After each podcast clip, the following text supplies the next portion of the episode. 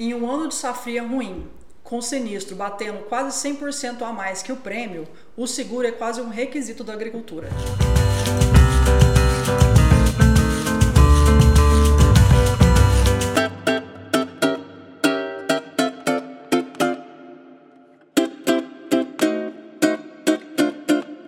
Olá, sejam muito bem-vindos para mais um episódio do nosso podcast Conversa Agro. Meu nome é Roberta e desde já os convido a nos acompanharem nas principais plataformas de streaming e no YouTube. Tudo bom, gente? Meu nome é Eduardo. A gente vai falar um pouquinho hoje sobre seguro agrícola e como que ele hoje é basicamente fundamental para poder a atividade continuar sendo exercida no Brasil. Olá, pessoal. Meu nome é Luiz. Hoje a gente tem o prazer de receber aqui o Vinícius Silva Pimenta. Ele é diretor comercial da Compensa Seguros. Ele é agrônomo de formação nasceu em Rio Verde, desde 2015 está na Compensa Seguros. a gente vai falar um pouquinho de seguro aqui, a gente já fez um podcast sobre seguro, só que foi um podcast mais jurídico, hoje a gente vai fazer uma abordagem mais é, prática com um corretor profissional aqui para falar como é que está o mercado, sobre produtos, sobre o que, que o produtor tem que se preocupar na hora de contratar um seguro.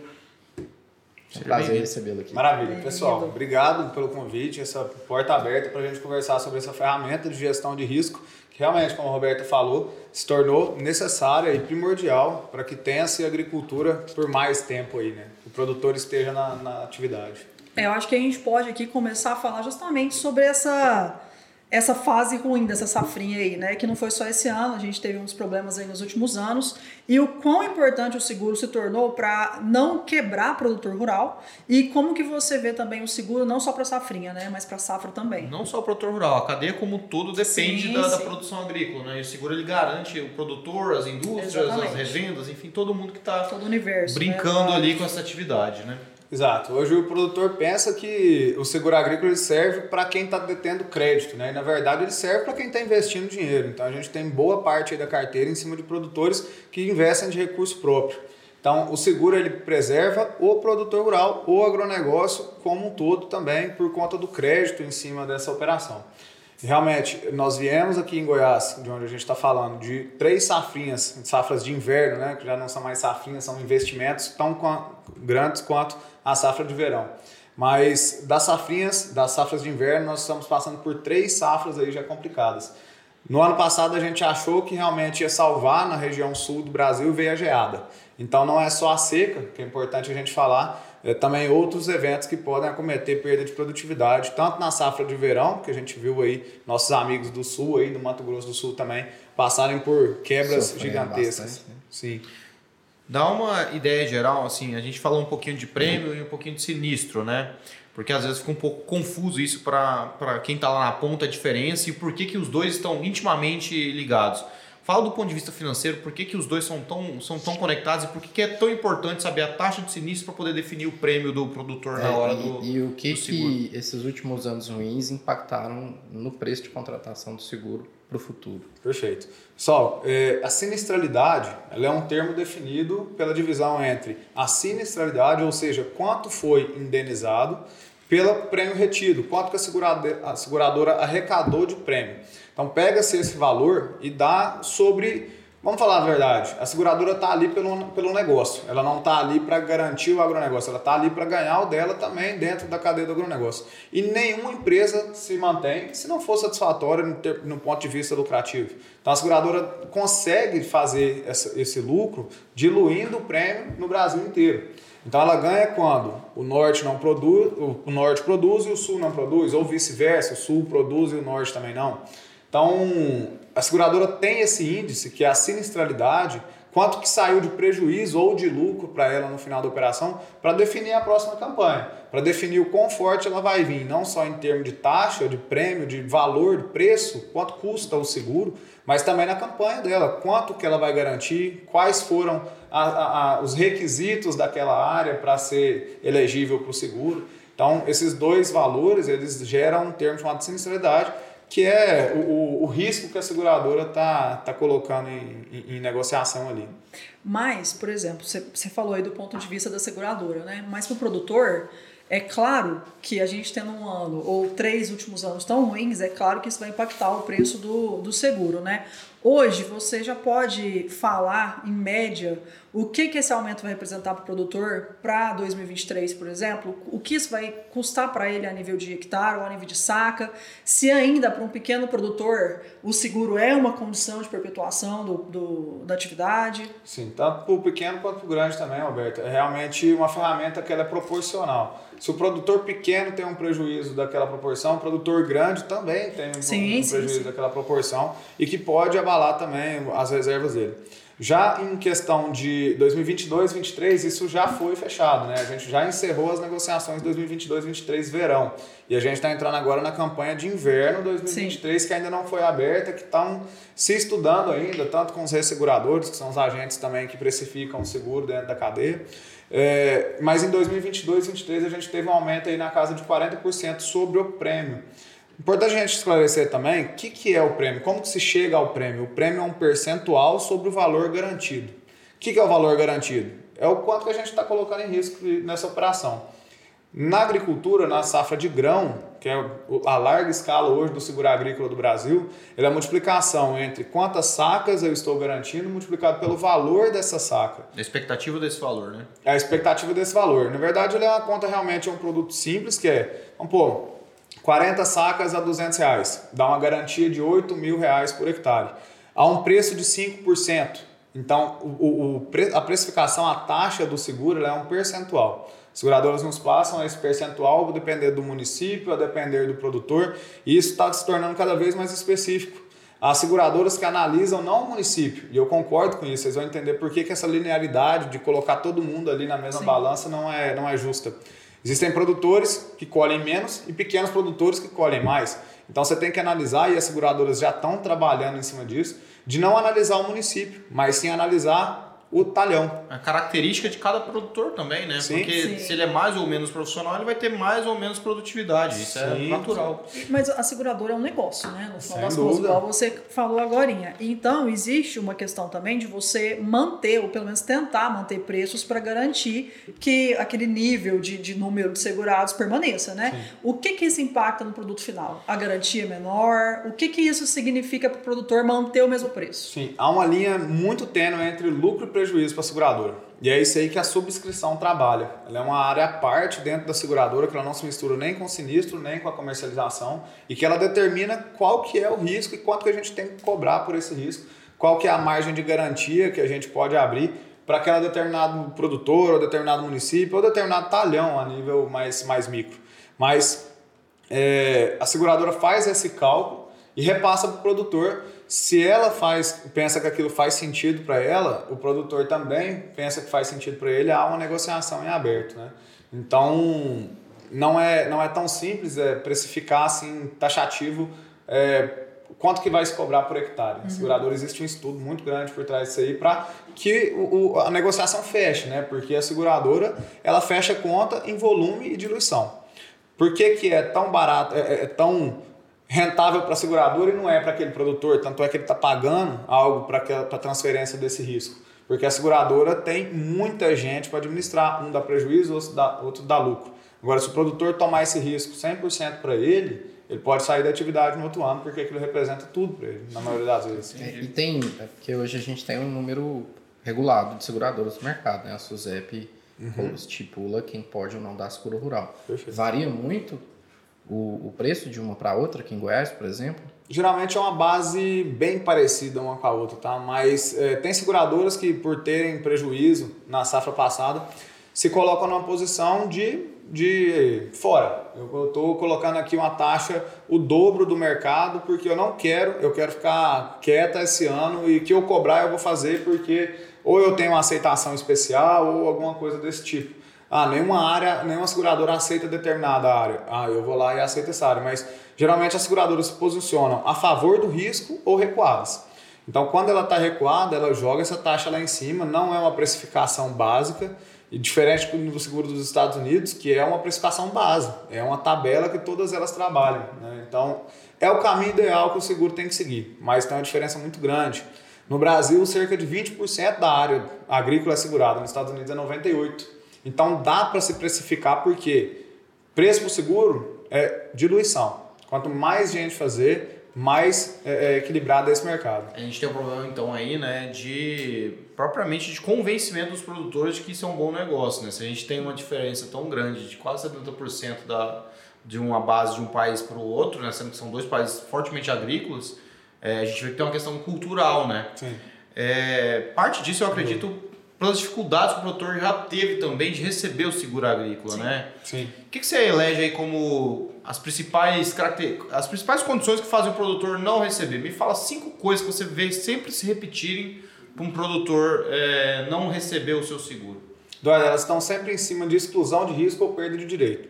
Fala pro produtor, ó, tá com preguiça de ler a condição geral inteira? Vai nessa, nessa aba aqui, ó. Exclusão de risco e perda de direito. Se você lê essa exclusão, exclusão de risco e perda de direito, você está 90% a par do que que é o seu seguro. Então, se ele cumprir aqueles requisitos ali, Eduardo, ele vai ter indenização. A seguradora tem que, por contrato, pagar aquela indenização para ele. E se isso fugir do prazo determinado, ela paga juros e correção monetária sobre esse valor. Então, o produtor tem uma série, mas as cinco mais é, recorrentes são por plantio fora do zoneamento, que são determinados pelo mapa, né? Qual é a data de janela que você pode começar a plantar e aonde que é, até que dia que você pode terminar o seu plantio. Então essa é uma das principais recorrências. A outra que, infelizmente, ela é dada muito pela inexperiência do mercado, que a gente está falando aí de um negócio que cresceu muito de 2015 para cá. Mas antes eram feitos simplesmente por, por bancos e tinha uma adesão meio que compulsória da, a, a, ao contrato do, do crédito. Então, o gerente não explicava para o produtor o que era. Então, a gente tem muitas regiões que elas estão batidas pelo seguro. E, infelizmente, algumas regiões que seguradoras, corretores privados é, acabam com o mercado, por inexperiência. Eu digo que às vezes eu falo, cara, não é possível que o cara teve má fé nisso aqui. É, vou, vou pensar que ele foi inexperiente. É melhor porque eu fico mais, mais tranquilo, porque realmente é um contrato e esse contrato ele tem que estar de acordo. Ele estando fora das condições, ele não vai ter indenização. É, né? só que assim, a gente está aproveitando ter um corretor aqui, mas a gente também está do aspecto jurídico e não pode deixar de falar do, do polêmico, né? Claro. Você trouxe aí a questão do zoneamento, né? Esse famigerado zoneamento, e a gente sabe que os contratos de seguro, eles são muito pragmáticos e muito taxativos. Essa, essa perda de direito, esse risco, é uma questão taxativa. É, uma Mas a gente, como a gente estava é, falando antes. é, Você não negocia, você é entrevistado. Exatamente. Mas a gente sabe também que uma produção rural, ela foge, às vezes, a critérios pragmáticos.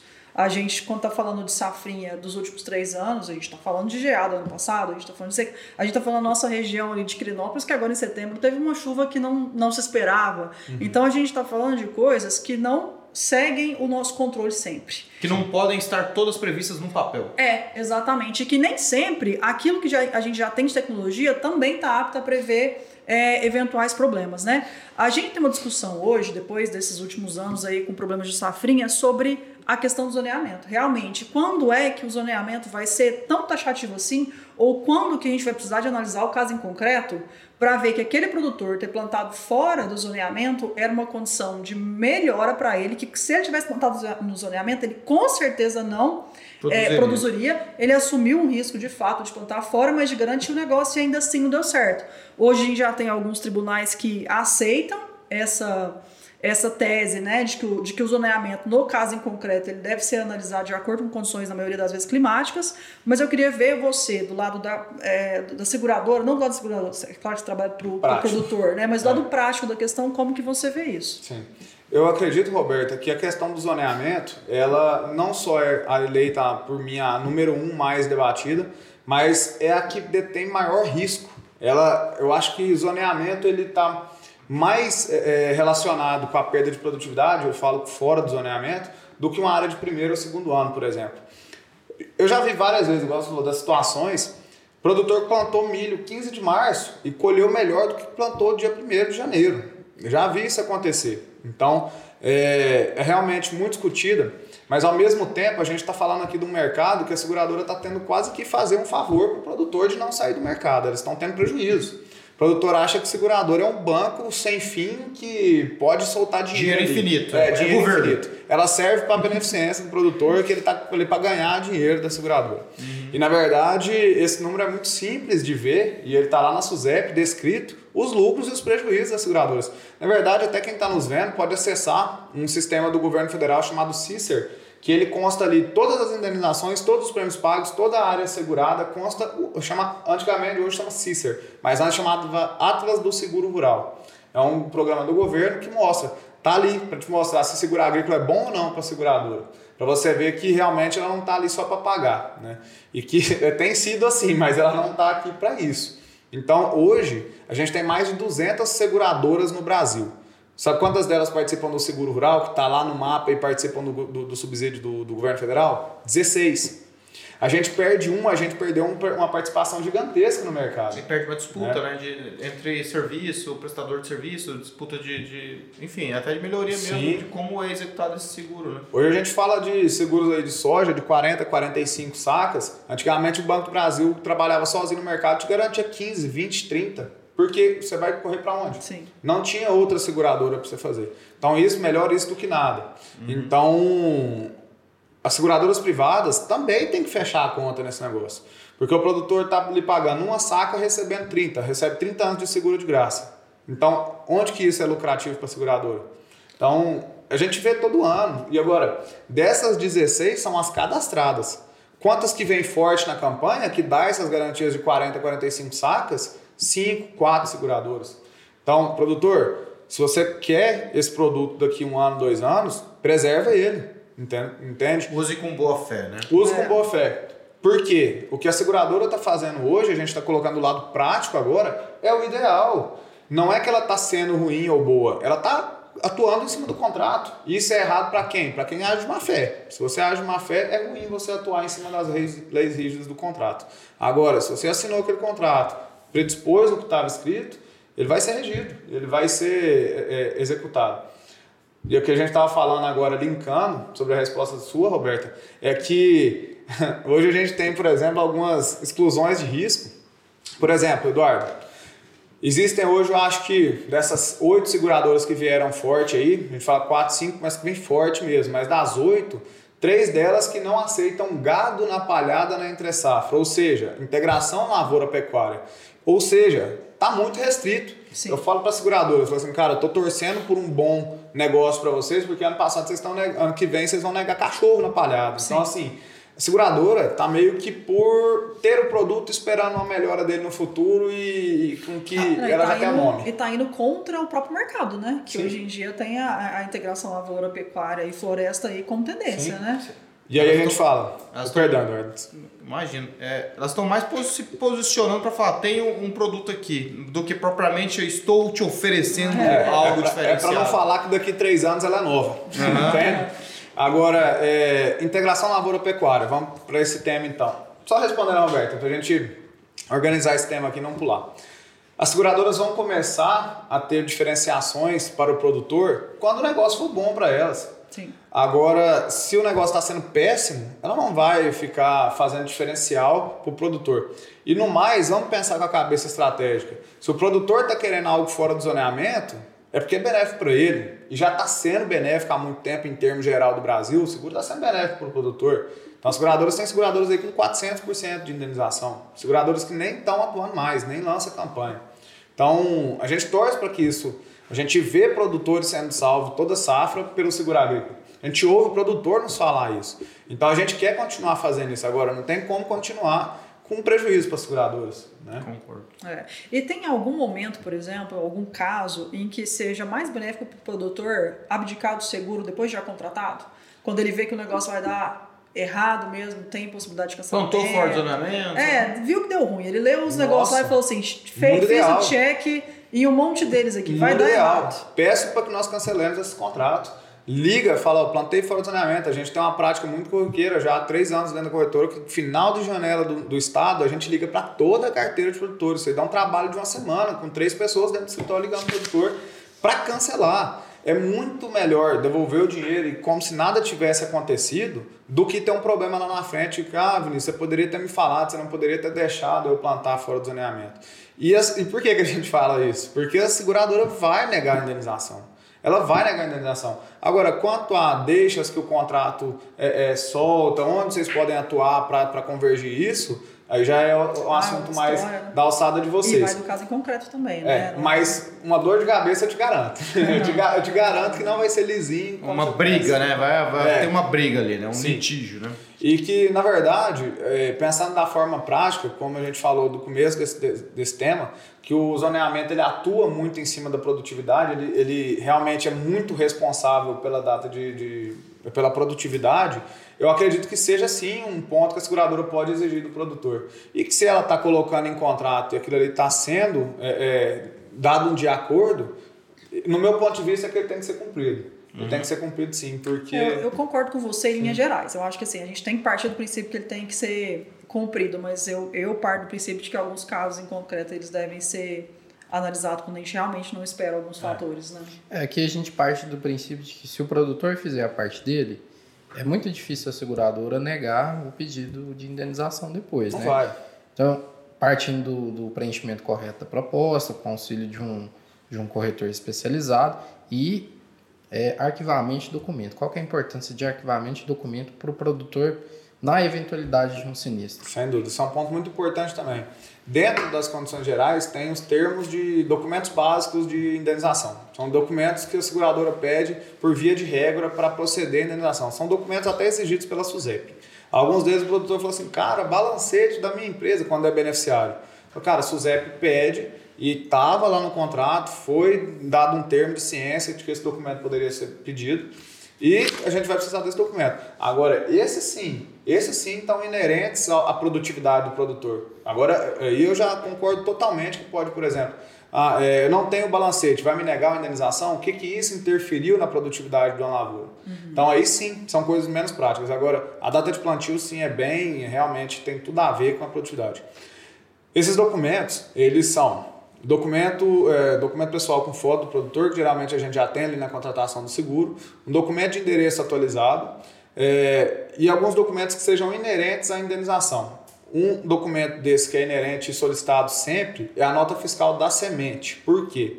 Existe uma exigência da seguradora que a semente seja uma semente certificada ou verificada. Então ele não pode usar a semente guar- guardada, a semente salva, que a gente chama.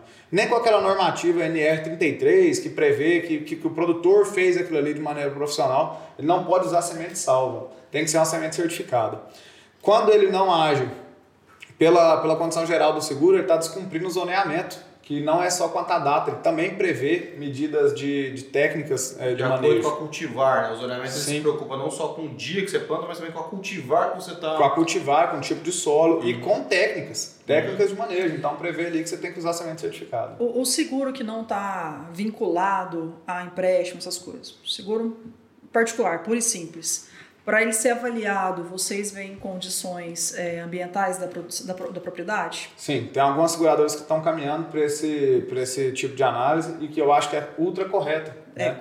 Sair da linearidade. Essencial. A gente sempre senta com o segurador e fala assim, cara, como é que vai ser o plano aí da gente sair da linearidade? A gente fala até nome de produtor, que já tem história dentro do segurador, fala, cara, para esse cara não tem a mesma garantia desse aqui que recebe todo ano o sinistro. Mas e hoje, as seguradoras que ainda não são tão é, vinculadas a isso? Por exemplo, chegou um sinistro lá e, na verdade, era de uma área que foi feito seguro, mas era de uma área irregular, por exemplo. Sim, as seguradoras não existe é, negativa de indenização sem comprovação. Não existe. A seguradora manda um relatório total ali de imagens de satélite sobre data de plantio, sobre NDVI das últimas safras. Então, dá para ver nitidamente que a área é de primeiro ano, que a área é de segundo ano. Então, quando o produtor, algumas das seguradoras é, exigem também que seja plantio direto sobre a palhada da cultura anterior. Então, tem como também saber se aquela, que aquele plantio foi sobre plantio sobre palhada, é presença de resto cultural mesmo. Então, e o produtor assina esse laudo, né? E tem que sempre estar de acordo com o perito e o produtor. Agora, a tecnificação das seguradoras em cima dessa questão, Roberto, está sendo muito forte. E que bom, Não, tem porque que ser, né? a sinistralidade é, é, reduziu e reduziu de uma maneira muito saudável, porque está indenizando quem merece e não está indenizando quem des- descumpriu o contrato. Né? É quem, te- quem tentou de alguma maneira ou fraudar ou se enganou. É, né? ou- E quem também está produzindo em área regular, né? Sim. Não está É, tem fomentando a produção em área regular. Gente, tá é, fazendo tudo certo. Sabe qual que é o grande ponto que eu bato? Que não é um bicho de sete cabeças que a seguradora está te pedindo. É um plantio, é um plantio direto. É que você faça plantio dentro da janela. Gente, eu não planto uma cebolinha dia 28 de fevereiro. Você está plantando milho e colocando adubo pesado. Então, assim, é, não são condições ultra é, é, fora. Está sendo balizado por um, pelo, uma, pelo estudo do mapa. Não é o estudo da seguradora. Então, esses, essas exigências são realmente não são ultra exigências, são mínimas para o produtor conduzir uma boa lavoura. É. Né? Eu acho que o que dificulta muito do, do, lado do produtor é a comunicação. A gente até falou sobre isso, né? O que, entre o que o gerente fala, a seguradora entende, o produtor entende e o, e o, e o rapaz que vai negociar é, esse contrato com o produtor, durante a entrevista do produtor, tem uma distância, assim. É, a gente percebe que tem ruído de comunicação, para falar o mínimo, né? É, e, de fato, esse ruído acaba acontecendo lá na hora do sinistro. Então, muitas vezes, o que é conversado pelo produtor, o que ele pergunta para o gerente é respondido de, tal, de uma maneira, de modo que o contrato está indo por outro caminho. Sim. E aí a gente tem uma, uma dificuldade, assim. É, eu vejo isso como um grande empecilho hoje para o seguro, sabe? Uniformizar essa, essa questão. É... facilitar a compreensão, né? Uniformizar e facilitar a compreensão. Sim, é porque a gente lida com vários profissionais, né? Vamos... É, às vezes o profissional está fazendo a venda do seguro, não sabe aquilo que ele está vendendo, então fala qualquer coisa ali só para garantir a comissão dele. E já, já viu o gerente banco? Sim, pelo amor de Deus, a gente atende muita, muita gente, muita cooperativa, muito canal bancário. E o que eles mais fazem é realmente terceirizar essa célula dentro do, do banco, porque ele vai ter que atender o sinistro. O seguro agrícola não é o seguro de carro, pelo que chega ao fato, ter que acionar. É pela dúvida. Então você vai ter que dar um atendimento para aquele seu cliente. Não tenha dúvida. Você vai ter que abrir o sinistro e gerir aquele sinistro dele. Gerente de banco que instruiu o produtor rural, eu fui ver a, a, a normativa da, da, da negativa, que não poderia ser plantio convencional. Sabe o que o gerente do banco entendeu, Eduardo? Que tinha que ser variedade transgênica, transgênica que não poderia ser variedade sem, sem tecnologia, que tinha que ser uma Randap, que tinha que ser uma, uma IPRO, alguma coisa assim. E plantio convencional é plantio com, com revolvimento espalhado. Gradeado, então, né? O gerente do banco entendeu até o mais complexo, né? E não tinha ido no mais básico. Então, aí foi um ruído. Foi um caso de ruído do entendimento de uma, de uma cláusula e repassada numa tradução errada, que se tornou uma verdade porque o produtor tem ali como uma, uma fonte de confiança que, pô, se o cara trabalha com isso, no mínimo ele tem que entender. E né? normalmente o gerente do banco é a pessoa física que o produtor está lidando. Ele não, é, dificilmente ele vai lidar por telefone diretamente com o seguro, a não ser que ele tenha um sinistro. Sim. Então, no momento da contratação, a pessoa com quem ele se encontra é o gerente de banco. Né? Se o gerente de banco está atendendo é, custeio agrícola, é, venda de, de, de maquinário, consórcio seguro rural, seguro de casa, seguro de automóvel, financiamento, leasing. Então, assim, são uma infinidade de produtos e é difícil para ele se aprofundar Sim. sobre cada um desses, desses produtos, né? É, o que, que você acha que a gente pode fazer hoje dentro desse mercado para diminuir um pouco esse problema de comunicação? E cada, cada ano, Eduardo, mais uma fonte aí de complicação dentro desse setor, de vocês também tem muito isso, da atualização dos termos. Então, o seguro agrícola, todo ano ele é atualizado na condição geral, que você tem que ler, se colocar a par e, e repassar aquilo ali. E do nicho também, né? E do nicho também. Hoje, a tradução de um gerente, a gente anda muito com um gerente de banco, não tem como. Se ele for conversar de financiamento de uma empresa, de, de, de, de contabilidade, ele vai ter muito mais os termos do que eu. Eu fui treinado e aprendido a falar na tradução para o produtor. Eu, a gente fala isso sempre, muito tempo, que a gente é a tradução entre a seguradora e o produtor. Pra, por exemplo, seguradora não chama atraso de sinistro, chama aviso intempestivo. Cara, e a gente tem que traduzir isso para o produtor. Sim. Que realmente, se não ficar claro para ele, não adianta. A gente falou grego. Sim. Então, eu sempre levo os termos com a tradução. A, a, responsabilidade da tradução é minha, porque eu coloquei naquele termo ali que eu estou pegando o termo de ciência dele, as palavras traduzidas. Né? Um né? bom contrato é aquele que se faz entendido, né? Sim. não adianta de nada. Sim. Né? Daí eu pego o que precisa ser cumprido, traduzo e coloco ali para o produtor. Né? Sim, já caminhando para o final, Vou repetir para você uma pergunta que o produtor fez para a gente. A gente perguntou para o superintendente do Banco do Brasil e não teve uma resposta. É, tem algum segurador no Brasil que faz seguro para palhada? Para palhada, a gente tem uma seguradora, até spoiler aí dos produtos, que a gente trouxe talhão, aí trouxe depois, estamos trazendo seguro paramétrico, que é totalmente pautado em tecnologia, que nem vai perito na área. É, e agora, esse seguro de palhada, ele Aqui tem um no seguro. Centro-Oeste é necessário. Sim, né? sim. Existe um seguro de palhada, sim. A gente está desenvolvendo esse produto com a seguradora e que ele precisa de muita, muita, muito detalhamento ainda. Porque é muito difícil, você não colhe essa palhada, você não tem como quantificar a garantia, se houve perda ou não daquela garantia. Mas a gente está trabalhando isso em cima de imagem de NDVI. Mas já está sendo estabelece... já? Não, ainda não. Está em estudo. Tá. Tanto que é, precisa é, redigir uma condição geral em cima do produto. Desenvolver uma metodologia, né? Sim. Mas vai chegar lá. E essa metodologia, dando assim bem já um spoiler do que é isso, é uma garantia sobre curva de NDVI. Pega-se uma média de curva de NDVI, aquele crescimento ali, se ele não atingir, vamos dar um exemplo. A produtividade garantida é essa. A sua produção foi essa, ele vai pagar essa, esse déficit diferença. de diferença entre a garantia. Mas existe sim um seguro de palhada e acontece muito incêndio, né? Que vocês Aqui perdem muito essa palhada. Acontece Nossa todo ano, em todas as. Pelo menos uma região aí, um pedaço tem, tem a, a queima da palhada. É, ô, ô, Vinícius, a gente vai te agradecer bastante a presença. Opa. Antes de você finalizar, fala um pouquinho da compensa, fala onde que acha vocês, em redes, enfim, Ótimo, em redes sociais. Muito obrigado, é sempre bom a gente falar de seguro aqui, porque igual a gente abriu aqui, é uma condição da é uma condição agrícola o seguro, né? Você Sim. minimizar os riscos e se manter na atividade é o mais importante em anos ruins, né? Sim, eu acredito que é papel de todos nós aqui levar a ferramenta para o produtor para que ele continue girando aí essa cadeia que alimenta e que emprega tanta gente. Então, o nosso propósito é realmente esse: levar a informação para o produtor e que eu quero que o produtor lembre de mim por duas coisas. O cara que não tem duas conversas, porque eu falo traduzido para ele, que é, é, por exemplo, um produtor, qual que é a pegadinha? Eu falei, umas 20 Lê lá as exclusões e as perdas de direito. Ali você pode cair, é uma pegadinha. Então, e quero também que o produtor saiba que eu conversei com ele. Eu fiz o que eu pude para estar em contato com ele. Um exemplo muito claro disso são nossas redes sociais. A gente tenta postar ao máximo as nossas conversas com produtores, depoimentos dos nossos clientes, depoimentos de seguradoras com o nosso trabalho. Quem quiser nos seguir aí, fica o convite, é, é compensa.agro no Instagram. Você começar a desenvolver o YouTube também, é uma rede bem complexa, mas que a gente quer também, tá vendo que o produtor rural ele tá ali, ele vê muito, assiste muito.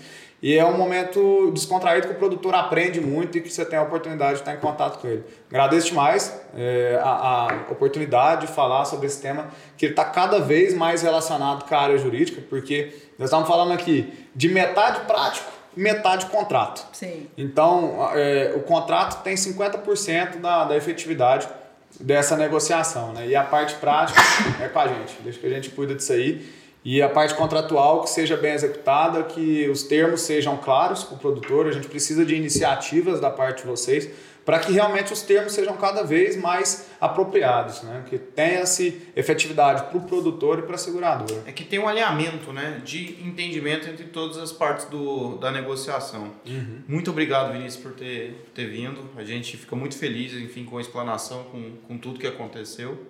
E eu encerro por aqui. É, Agradece obrigado. e nos sigam. Até a próxima. Obrigada e até a próxima. Obrigado.